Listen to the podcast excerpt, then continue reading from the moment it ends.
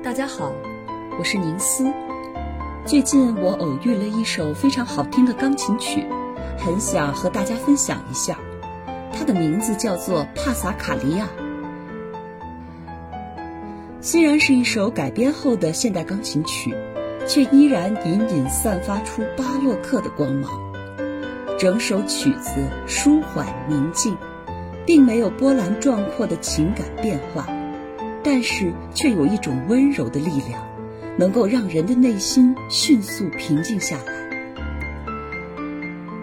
缤纷的音符就好像秋天飘落的雨滴，每一滴都落在你的心湖上，泛起微微涟漪。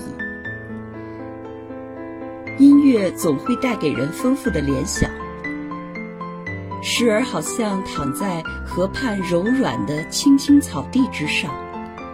惬意的闭目聆听风儿轻吹树梢的声音，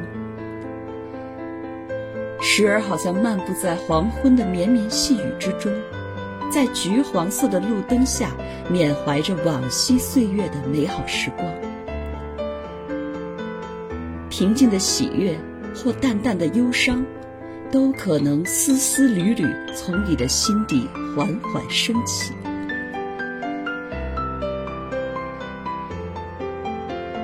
这首曲子的魅力有点像卡农，旋律虽然一直在不断的重复，却有一股神奇的魔力，让你愿意无限循环的一直听下去。帕萨卡利亚是巴洛克时期的一种曲式，它起源于西班牙舞蹈，三拍子，小调式，速度缓慢，风格庄重而舒缓。低声部有一个四到八小节的固定低音，其余声部则在此基础上进行各种各样的变奏。很多介绍里都说这首钢琴曲改编自亨德尔的 G 小调帕萨卡利亚舞曲。然而，我找到亨德尔的原作并反复听了多遍，却并未找到二者之中的明显相似之处。现在我们不妨一起来听一下亨德尔的原作。巴洛克中晚期，帕萨卡利亚已经发展到很高的境界。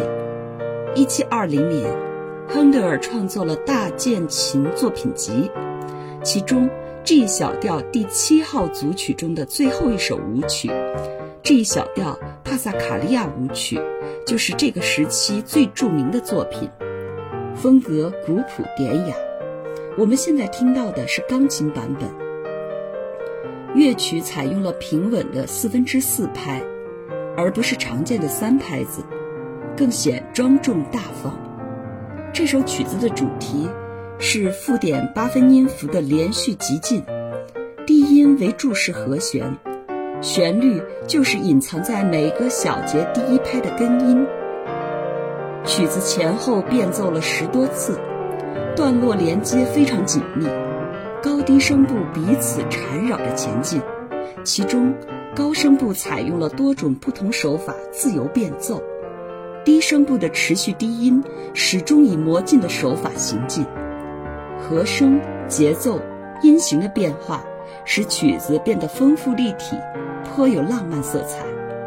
然而，这好像和开头的那首现代钢琴曲并无血缘关系啊！后来我才发现，原来三百年前亨德尔创作的帕萨卡利亚舞曲其实是爷爷，这中间还隔着一位一百多年前的爸爸。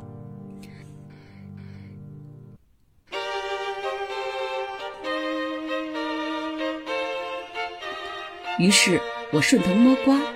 找到了这位爸爸。一八八七年，挪威作曲家约翰·哈尔沃森创作的《帕萨卡利亚小提琴中提琴变奏曲》。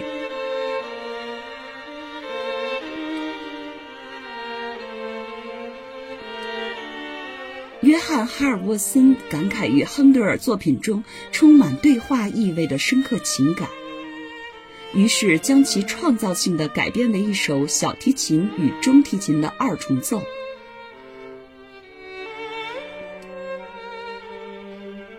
这首改编曲大大提升了亨德尔·帕萨卡利亚的知名度，从此更加广为流传。我们现在听到的就是这首小提琴和中提琴的变奏曲。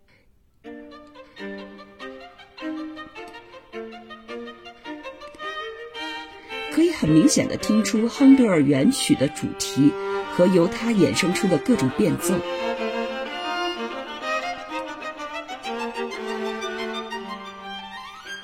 在这首乐曲中，小提琴和中提琴就像一对生死相依、忠贞不渝的恋人，时而是小提琴的温柔诉说，时而是中提琴的深情陪伴。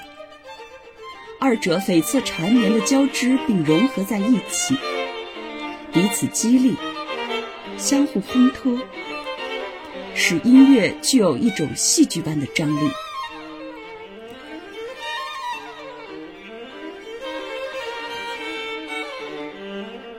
现在我们马上要听着带着 DNA 密码的一段了，大家注意。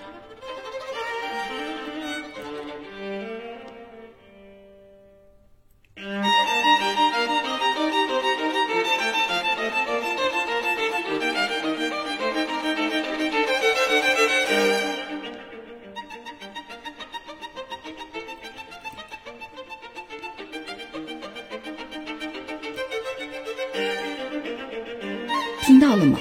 这段旋律是不是和我们一开始听到的钢琴曲如出一辙？那首帕萨卡利亚的现代版钢琴曲，正是从这首中小提琴变奏曲中汲取了这段旋律，并发展而来。其实有时候对一些自己并不能确定的东西做一些调研，并推导出结论，是一件非常开心的事情，就好像一个侦探。凭着手上仅有的线索去分析推理，最终把谜团解开一样，颇有成就感。因此，我也很高兴在此和大家一起分享我的调研成果。更有意思的是，后来我发现这首帕萨卡利亚还有很多的改编版本，而且那段旋律也被其他的曲子所借用。比如，港台流行歌曲《傻女》，前奏和间奏也采用的是这段旋律。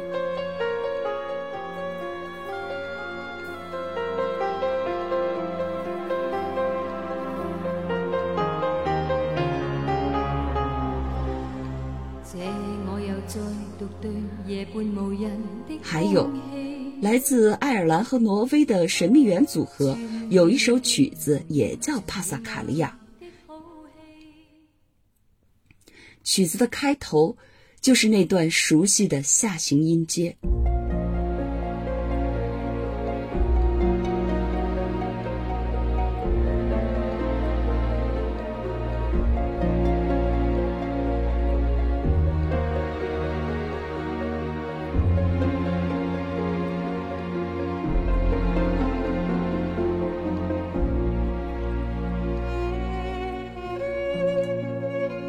所以，有时在为一首曲子寻根溯源的过程中，会有很多意想不到的收获，它们都是生活中点缀的美丽色彩。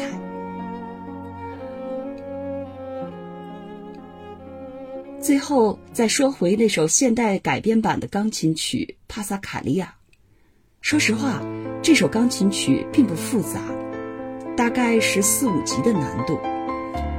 左手一直采用几个分解和弦，非常富有规律，而右手则更简单，其实就是在变着花样弹奏音阶，旋律完全是顺着音阶在流动，会有一些八度上的变化。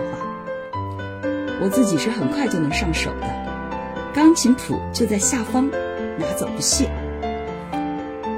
这首钢琴曲在网上的演奏版本非常之多。在此，我也奉上宁思版。银四的黑白友谊时光是我个人的视频号，我会在此分享一些日常练琴的视频，希望音乐能够给我们的生活照进更多的阳光。带来更多的欢乐。最后欢迎大家关注我的公众号，彩虹乐章，在那里不仅可以听到我的声音和音乐，还可以看到文字、图片以及视频。获得更丰富的视听体验。